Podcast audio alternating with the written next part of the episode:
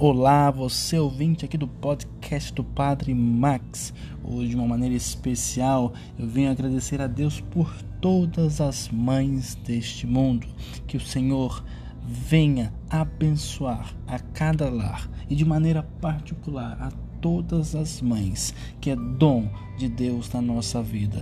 Obrigado, mães, por existirem nos nossos corações, na nossa vida vida. Que o Senhor vos abençoe. Em nome do Pai, do Filho e do Espírito Santo. Amém. Feliz Dia das Mães.